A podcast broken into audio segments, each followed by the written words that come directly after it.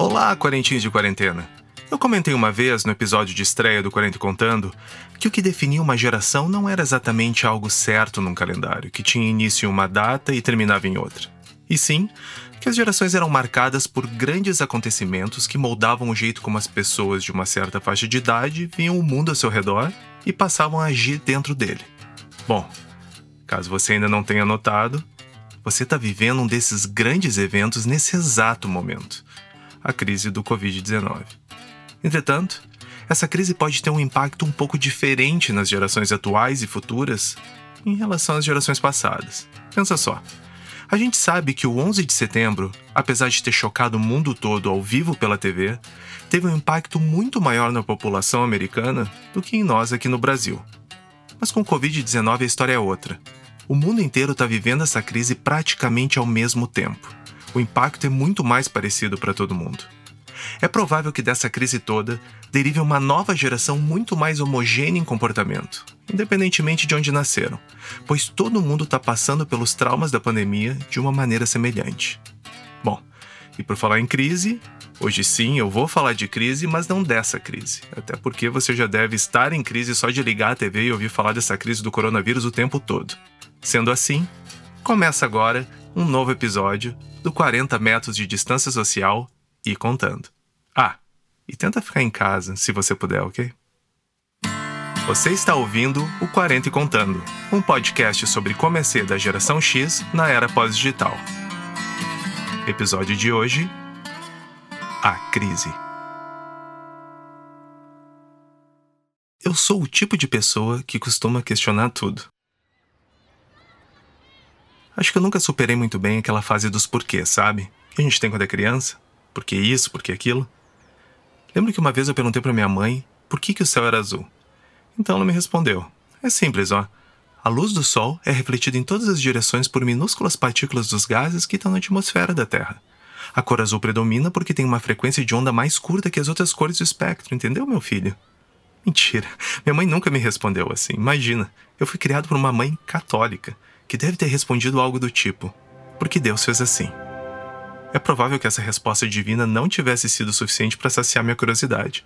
E como todo garoto de 4 anos, eu devo ter entrado num espiral de porquês. Mas por que Deus fez assim? Por que ele tem poderes? Por que ele não aparece para todo mundo? Por quê? Por quê? Por quê? Não me surpreende que depois de adulto eu tenha virado ateu, graças a Deus, literalmente, e continuei perguntando uma boa dose de porquês. Sendo assim, mas nada natural que eu questione, entre outras diversas coisas, o que, que eu estou fazendo aqui.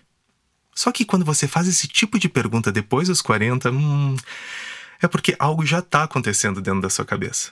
Vê se você concorda. A gente passa toda a primeira parte da vida só olhando para frente.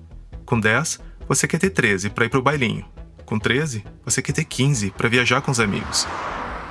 Com 15, você quer ter 18 para tirar carta de motorista eu sei que isso é algo bem geração X, millennials nem ligam mais para isso. Mas com 18, você quer ter 22 para se formar logo e entrar no mercado de trabalho. Com 22 você quer crescer dentro da empresa, ir para frente na carreira. Com 30 você já tem um monte de responsabilidades, precisa mais dinheiro, quer comprar casa própria. Casou, teve filhos, putz, agora você também se preocupa por eles. Sem dúvida, você adora essa fase dos pequenos, mas a gente sabe que bem lá no fundo existe um desejo obscuro que tudo passe logo só para você poder dormir uma noite inteira de sono. E de repente, aos 40, você acorda e é como se tivessem colocado um espelho retrovisor bem na frente do seu rosto. E é esse o primeiro momento que você olha para trás e enxerga tudo o que você viveu até ali. E é aí que você se questiona: eu venci o jogo? Valeu a pena? Eu sou feliz? Antes mesmo que você consiga se responder, você resolve dar uma espiada de novo para frente. Então, você vê seus pais envelhecendo, você se enxerga neles, se tornando idoso, ficando frágil, e pela primeira vez você enfrenta a ideia da sua própria finitude. Porque, da mesma forma que a morte vai chegar para seus pais, alerta de spoiler, ela também vai chegar para você. E de repente, você se vê naquela cena do Star Wars. Na cena que o Luke, a Leia e o Han Solo estão presos num compactador de lixo. De um lado, você está sendo esmagado pelas dúvidas sobre suas realizações do passado, enquanto você se pergunta: o que, que eu fiz com a minha vida? E do outro lado, sendo pressionado pela aproximação do fim iminente, você se questiona: ainda dá tempo de fazer tudo o que eu não fiz até agora? E é nesse momento que você é preenchido por um enorme vazio existencial. E talvez, e somente talvez, você comece a desconfiar. Será que eu estou vivendo a crise da meia-idade?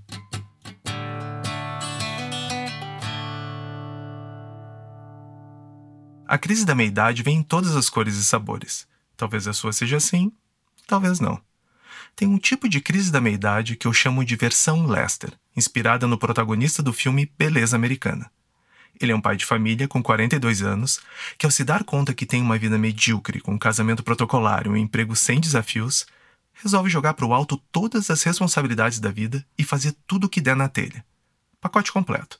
Ele sai do emprego, compra o carro dos sonhos, volta a fumar maconha e passa o dia malhando na garagem só para impressionar a amiga da filha, que tem só 16 anos de idade. Nossa, olha só. O senhor andou malhando? Um pouco. Dá para notar. Olha só esse braço. Gosta de músculos? Ah, eu acho melhor ir ver o que a Jane está fazendo. Não parece ser um exemplo a se seguir. Tem também a versão Bob Parr, o senhor incrível da animação Os Incríveis da Pixar. Esse mal consegue estar presente na mesa de jantar com a mulher e os três filhos, já que vive sempre com a cabeça no seu passado de aventuras gloriosas. Eu acho bastante deprimente, mais ainda para um desenho animado. Já as versões femininas da crise aparentemente são um pouco mais animadoras. No filme Comer, Rezar, Amar, a Julia Roberts interpreta uma mulher que alcançou sucesso em várias caixinhas da vida, mas que se sente perdida sobre o que realmente quer, e por isso parte numa jornada de autodescoberta pela Itália, Índia e Indonésia. Eu sou Liz Gilbert, estou escrevendo um artigo sobre Bali e queria conhecer um curandeiro. E todo mundo falou que eu deveria conhecer Ketut Layer. É aqui que ele fica? Espere. Então, eu estou aqui com a nona geração de um curandeiro. E o que eu devo pedir a ele? Me aproximar de Deus? Salvar as crianças famintas do mundo?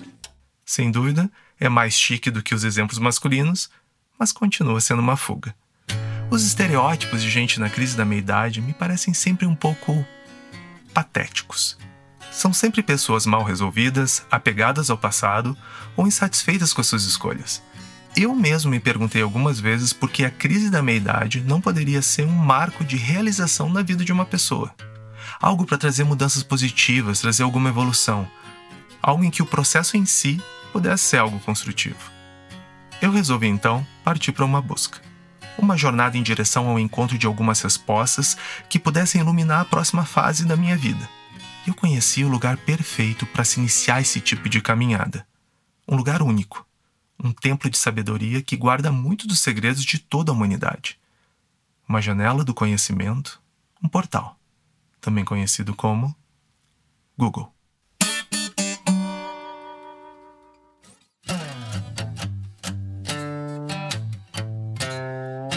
Contando, até parece fácil, mas não foi bem assim.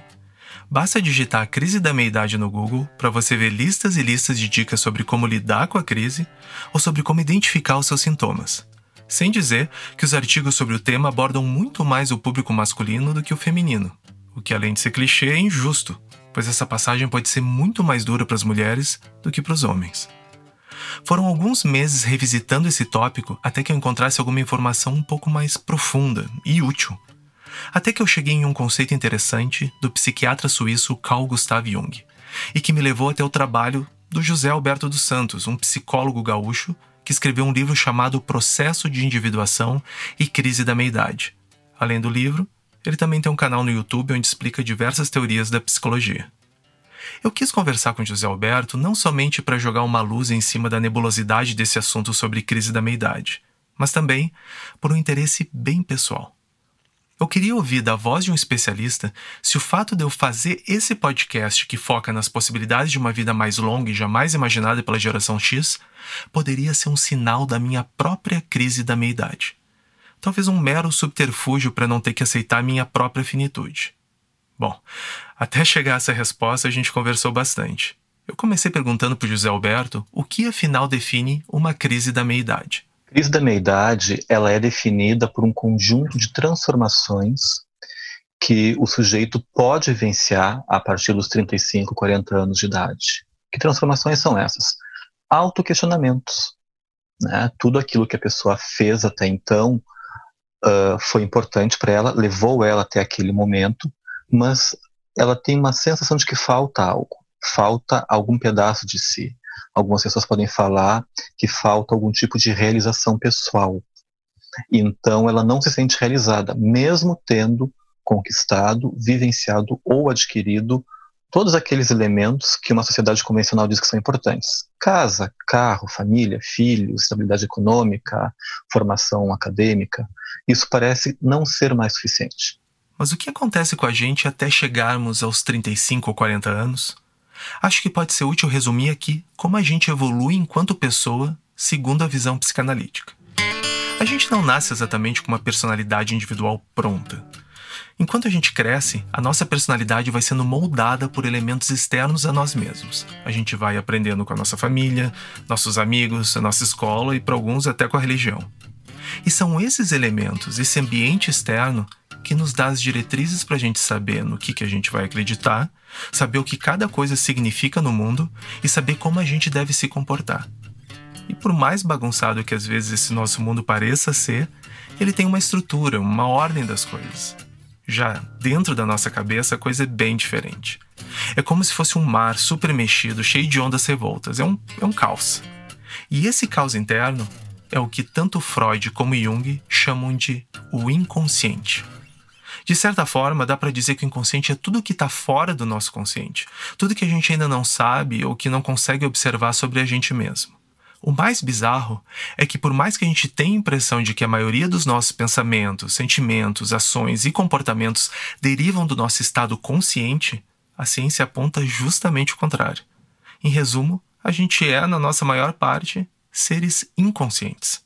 Agora, se a nossa consciência é condicionada pela sociedade desde quando a gente era pequeno, se fomos moldados por fatores externos, isso quer dizer que, por uma boa parte da vida, a gente ainda permanece inconsciente do nosso verdadeiro eu. Bom, ao menos até o fim da primeira metade da nossa vida. E é aqui que o assunto conecta com um conceito do Jung no título do livro do José Alberto, o tal do processo de individuação.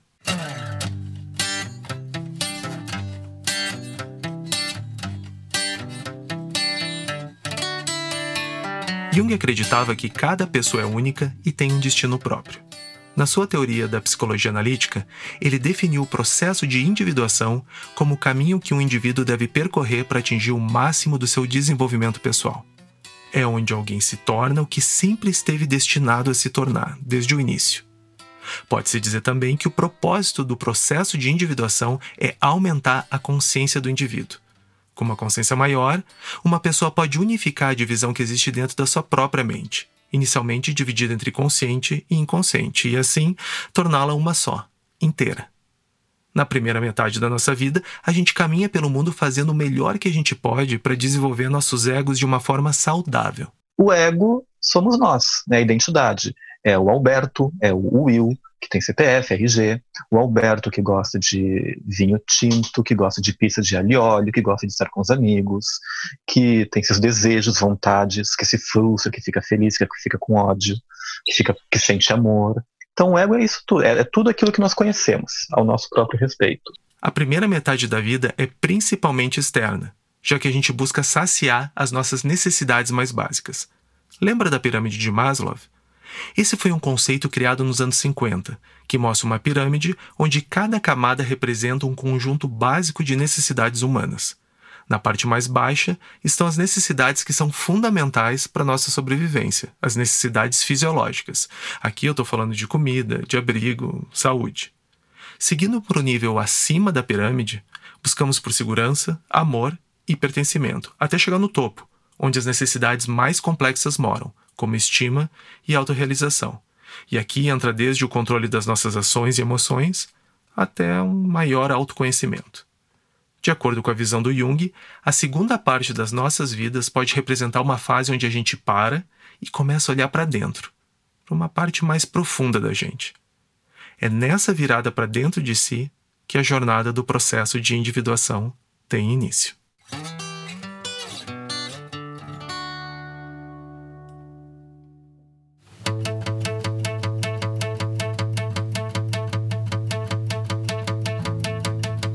Processo de individuação tem algumas etapas. O assunto é tão fascinante e complexo que poderia tranquilamente render um podcast somente sobre o tema. Mas como o meu objetivo aqui é aprofundar na crise da meia-idade, eu não quero sair da linha de raciocínio. Eu perguntei para o José Alberto o que o processo de individuação tem a ver com a crise da meia-idade. O psiquiatra suíço Carl Gustav Jung identificou que os sintomas da crise da meia-idade, ou suas características, são semelhantes às características do processo de individuação.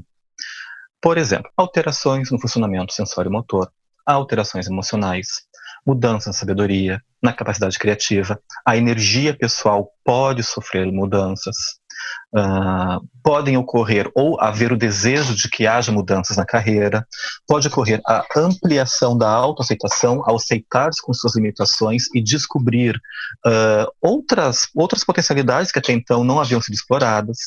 Em alguns casos, pode ocorrer um crescimento pessoal, a busca por um crescimento pessoal, e existe um movimento interno para o encontro consigo mesmo na crise da meia-idade. É, Busca-se, em última instância, um novo sentido para a vida.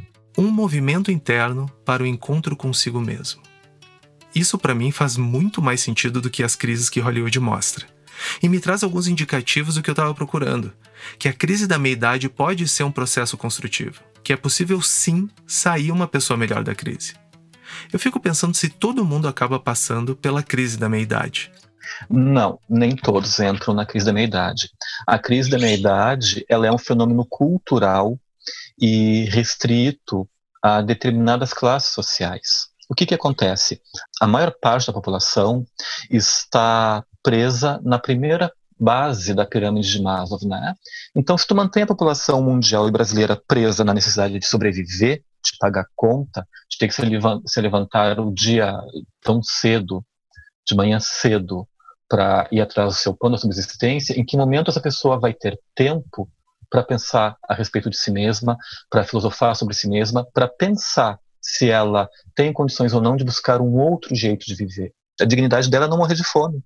Não pensar se ela quer trocar ou não de carreira. Ela não tem essa possibilidade. O sistema de vida, o sistema econômico, uh, uh, não é montado para auxiliar nesse crescimento pessoal, infelizmente. Eu diria que se você se percebeu na crise da meia-idade, pode se considerar uma pessoa privilegiada. O José Alberto comentou comigo que não há estudos que evidenciam que homens e mulheres passam pela crise de maneiras diferentes. Mas eu confesso que não sei se na prática é bem assim. Até para ter um pouco mais de perspectiva sobre o lado feminino da história, eu fui atrás de um livro que saiu agora em 2020, chamado Why We Can't Sleep Por que Não Conseguimos Dormir, da escritora americana Ada Calhoun cujo subtítulo é A Nova Crise da Meia-Idade para as Mulheres. E olha, eu nem sei por onde começar. Eu só digo que eu me senti exausto quando eu terminei o livro. E não porque a escrita era maçante, muito pelo contrário, mas por toda a carga que uma mulher de 40 anos da geração X carrega. Uma carga muito diferente dos obstáculos que suas mães encontraram na mesma idade, e uma carga muito diferente da que nós, homens nos 40, carregam. O ponto que Ada faz no livro é de que essa geração de mulheres foi criada em uma falsa expectativa de que agora poderiam conquistar o que sonhassem. Que não precisavam ficar em casa cuidando dos filhos e sim ir para o mercado de trabalho, e que lá não seriam enfermeiras e sim médicas. E que o mundo agora estava pronto para abraçar todas elas e ser um lugar mais igualitário. A história mostra para gente que a jornada não se tornou nem um pouco mais fácil. Mulheres de 40 fazem malabarismo entre suas carreiras, cuidando dos filhos, e em muitos casos têm a responsabilidade de cuidar dos pais idosos. E se isso não fosse o suficiente, logo adiante, o corpo começa a sofrer mudanças, com a chegada da menopausa, desestruturando o pouco que elas ainda têm como familiar e previsível. O livro é duro e real, e tudo o que apresenta são os fatos. E dentro da narrativa, é impossível não perceber que nós homens não tornamos as coisas nem um pouco mais fáceis. Muito disso poderia ser minimizado se os caras dentro das relações chegassem aos 40 como adultos de verdade, e não como Peter Pans ou crianças bem crescidas. Eles deviam chegar na vida adulta assumindo seus papéis e responsabilidades, se conhecendo e evoluindo das suas próprias crises da meia-idade. Eu recomendo fortemente a leitura não somente para as mulheres, mas para os seus namorados e maridos, ou para qualquer homem que queira um dia estar em uma relação madura e plena com as suas parceiras. Sendo da geração X e estando consciente de que eu com certeza carrego alguma dose de machismo geracional, eu costumo dizer para meus amigos da minha idade que buscar o ponto de vista feminino faz parte do meu processo de desbrutalização e que eles deveriam fazer o mesmo. Um pouco mais de empatia nunca fez mal para ninguém.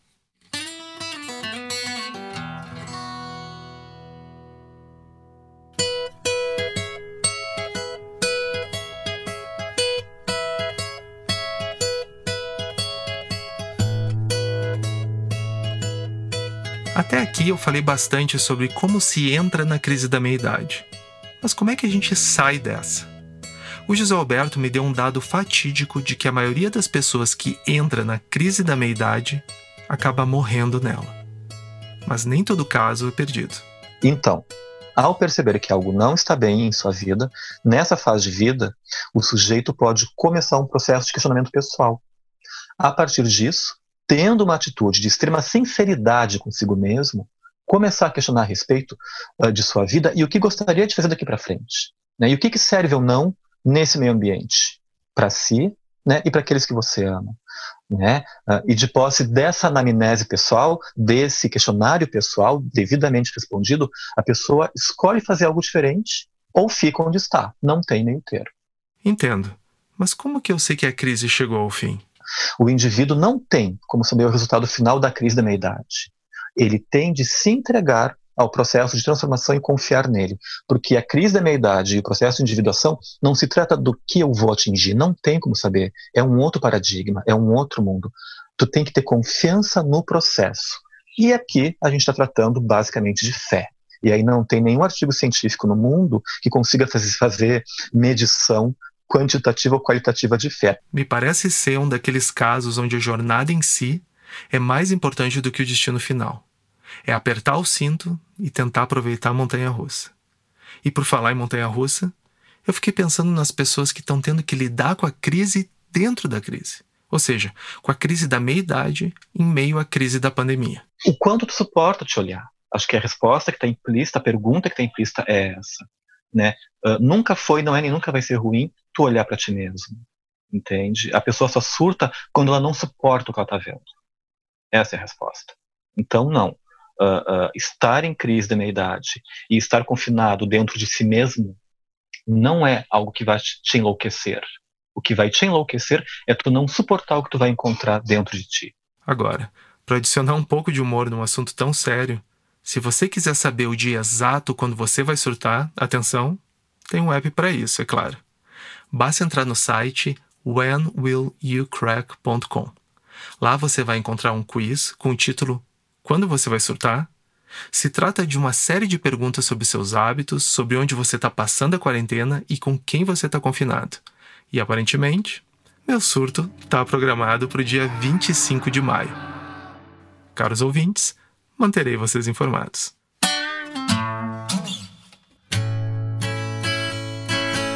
E agora, o veredito. Como esse podcast é um grande exercício pessoal de vulnerabilidade, eu decidi contar um pouco da minha história de vida para o José Alberto, para entender no final se o fato de eu fazer esse podcast, que foca nas possibilidades de uma vida mais longa e jamais imaginada pela geração X, poderia ser um sinal da minha própria crise da minha idade se seria um subterfúgio para não ter que lidar com a minha própria finitude. A resposta dele me surpreendeu. Pode ser um subterfúgio, mas pode também ser um desejo mais profundo por significados maiores. A consciência da finitude e a proximidade dela pode nos levar a questionar se estamos fazendo tudo o que podemos, com toda a intensidade que poderíamos colocar e o que vamos deixar de bom para o mundo. Não vejo como um modo de tentar negar a finitude ou prolongar a vida, mas sim a própria dúvida sobre o tema do podcast já pode representar uma crise de meia-idade, pois valores internos muito delicados estão sendo questionados sim.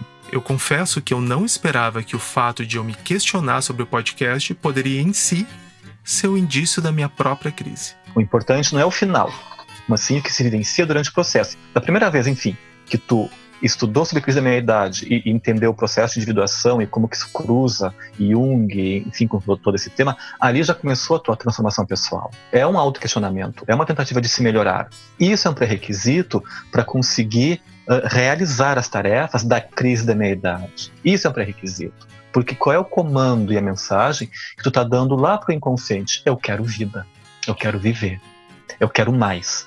A crise vai te levar à individuação, se tu permitir. Só depende do que tu vai escolher. De fato, eu quero vida, eu quero viver mais e quero ser uma pessoa melhor. Se só depende do que eu vou escolher, eu digo que eu já fiz a minha escolha.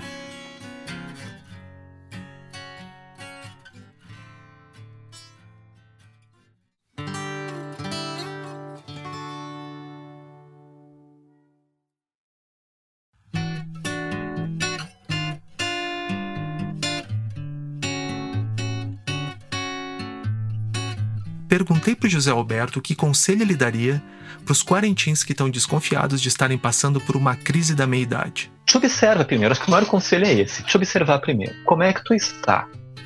Se tu acha que está vivendo uma crise de meia-idade, acha que está vivendo as características de um processo de individuação, ou se tu não está sabendo lidar com esse momento de confinamento, primeira coisa, te observa. Bom, eu estou conseguindo lidar com estes aspectos, e não estou conseguindo lidar com aqueles outros. E estes outros, a cada dia que passa, fica mais difícil.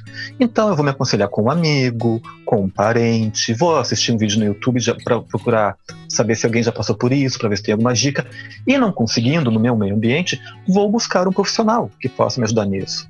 Né? um psicólogo, um psicoterapeuta, mas alguém que tenha um mínimo de entendimento dos processos psíquicos e que possa, junto comigo, me auxiliar nesse momento de dúvida. Pedi também dicas para os quarentins em quarentena.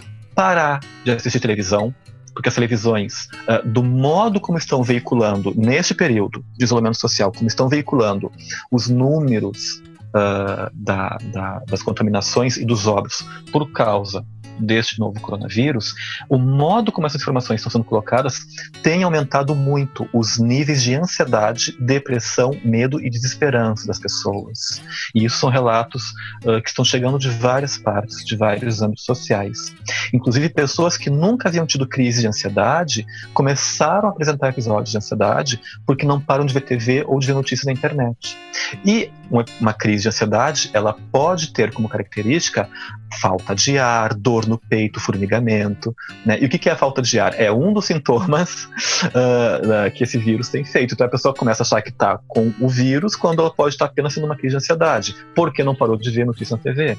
Então é tentar diminuir um pouco uh, o assimilar destas informações tóxicas, tentar se inundar de informações boas, de uma boa música, de uma boa leitura, né? buscar se entender, olhar para si e caminhar com responsabilidade. E se achar que aquela falta de ar pode ser algo mais grave, então procura um médico, procura um profissional, mas tenta não ficar assistindo televisão o tempo todo, porque isso não tem feito bem para as pessoas.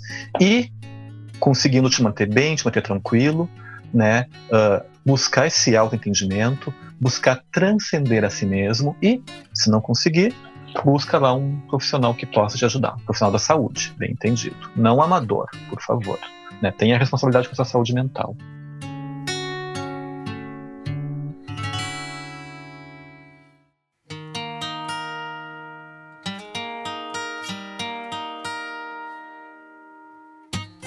Este episódio do 40 e Contando foi escrito por mim, Will Prestes, com produção e edição do Luiz Felipe Lamusse. Todos os climas e músicas foram compostos pela banda Fique em Casa Se Puder, exclusivamente para esse episódio. Nas redes sociais, somos 40 e Contando, 40 e Contando, tudo junto. Agradecimentos para o José Alberto dos Santos, nosso psicólogo convidado, e também para Lívia Perrone e para Dani Barcelos, que vão logo mais contar como é ser da geração X na era pós-digital, tendo que lidar com pais fujões e totalmente analógicos em meio a essa pandemia.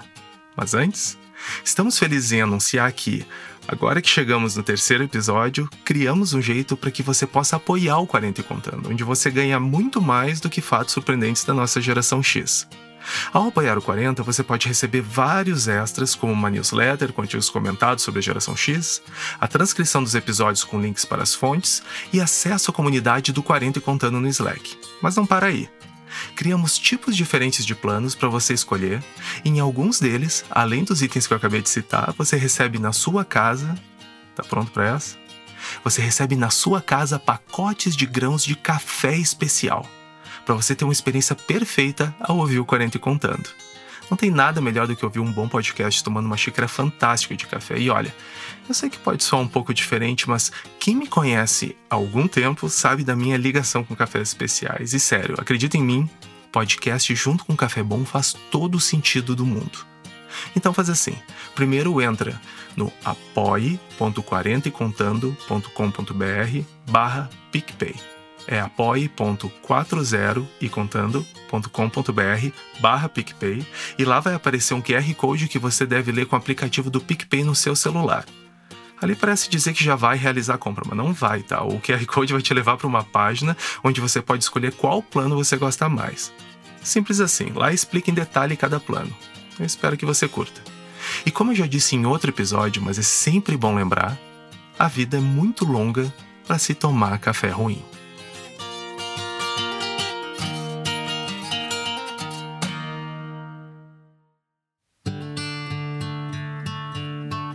E para finalizar, dois mini relatos sobre pais fujões. Oi, então, por essas ironias e as voltas que a vida dá, eu me encontro morando com, na casa dos meus pais hoje em plena pandemia. Então moramos eu, minha mãe, minhas, meu pai e as minhas duas filhas, uma de 13 e uma de 10 anos de idade. E hum, quando começou toda essa história, ele continuava saindo, indo no Zafari, indo no açougue, indo nos cartórios e sempre resolvendo um monte de coisa. Só que ele tem 78 anos. E aí chegou um ponto que eu minha mãe tivemos que dizer para ele: olha, tu não vai mais. E ele, como assim? Mas eu preciso, eu tenho que ir. Não, não tem mais. A gente faz tudo online. Não, tá, tá bom. Então eu só vou no contador que eu preciso levar uns documentos para o imposto de renda. Eu digo, não, tu não vai, me dá, eu escaneio e mando por e-mail. Não, porque eu preciso. Bom, a gente achou que ele tinha, tinha entendido. Aí uma manhã eu tava no meu quarto, eu vi um barulho da garagem, o carro saindo. Aí eu saí correndo, cheguei, mãe, o que, que é isso? Ah, teu pai acabou de fugir. Eu digo, como assim? Não, eu disse pra ele que ele não ia sair, ele disse que precisava sair, que ele ia sair, que se fosse o caso, se a gente brigasse, ele podia ir voltar, não voltava mais para casa, mas é que ele tinha que sair, que tinha que ser ao vivo. Aí, quando ele chegou em casa, a gente fez ele tomar um banho, lavando a roupa temos um, aquele sermão nele. Enfim, e aí ele disse: não, estava tudo certo, eles estavam trabalhando de janelas abertas. E aí tá isso, estamos tendo que substituir as visitas presenciais para tudo que é virtual que a gente pode. Agora ele já está mais, mais conformado. Então, como eu estava te falando, tenho passado por alguns momentos de terror e pânico com meu pai. Meu pai tem 81 anos, mas assim, tá muito bem para a idade dele. Então ele usa esse argumento para justificar toda a negação que ele tá com esse momento de quarentena. Ele chegou a me dizer que não tá no grupo de risco porque ele tá muito bem para a idade dele e não tem nenhuma doença. Então é complicado, né, assim, rebater esses argumentos tão valiosos. E meu pai, ele é muito ativo, ele gosta de estar na rua, acho que ele se sente muito vivo com essa rotina dele, isso ocupa a vida dele, enfim. E então foi muito difícil ele entender que não poderia ir no Zafari, andar de lotação, ir no shopping, né? Ir a banco, lotérica, essas coisas todas. Então eu cheguei ao ponto na primeira semana de ameaçar ele que ele não ia ver o neto né? Porque ele ia estar tá colocando a gente, o neto, em risco, enfim. Eu fui um pouco, apelei um pouco para isso, né? Fui um pouco terrorista, mas eu achei que precisava para ele sentir a gravidade. Mas agora, uh, passados aí, não sei bem, acho que 15 dias, ele tá, tá mais realista com a situação. Ele Ainda tem umas recaídas, assim, é engraçado. Sábado é meu aniversário, ele perguntou se eu ia fazer alguma coisa, se eu ia ver as minhas amigas. E tive que explicar que não, que eu não ia ver as minhas amigas, né? Então ele ainda tem, assim, Ele acha que algumas situações a gente pode abrir e fazer exceções e eu tento explicar para ele que que não pode, que não tem exceções. Ontem ele ficou muito nervoso que eu não atendi o telefone por 40 minutos e ele precisava comprar ração do cachorro e ele saiu de casa, pegou um táxi e estava indo na pet shop. E eu tive que pedir para ele uh, continuar no táxi, vir para minha casa, que eu ia pegar o carro e a gente ia junto na pet shop, ele ia me esperar no carro e eu ia descer e fazer as compras dele. Então ele ainda tem uns momentos assim de, de desespero. Acho, acho que isso no fundo é uma desculpa assim, ah, eu vou, vou sair na rua e vou dizer para ela que não, ela não atendeu e o cachorro estava em sofrimento. Assim, é uma desculpa louca para sair um pouquinho de casa, né? E a gente tem que ir lidando aos poucos assim com muita paciência muita paciência mesmo, porque eles são muito teimosos, mas me colocando um pouco no lugar dele, eu consigo entender o, quão difícil é ficar em casa e perder esse pouco de rotina e atividade que eles têm que, que dá prazer, que faz com que eles se sintam vivos e ativos, né? E assim, ó, um abraço forte para quem está passando por isso, porque no momento, o meu pai é a grande preocupação da minha vida, assim, é, é a minha maior preocupação nesse momento de coronavírus e quarentena.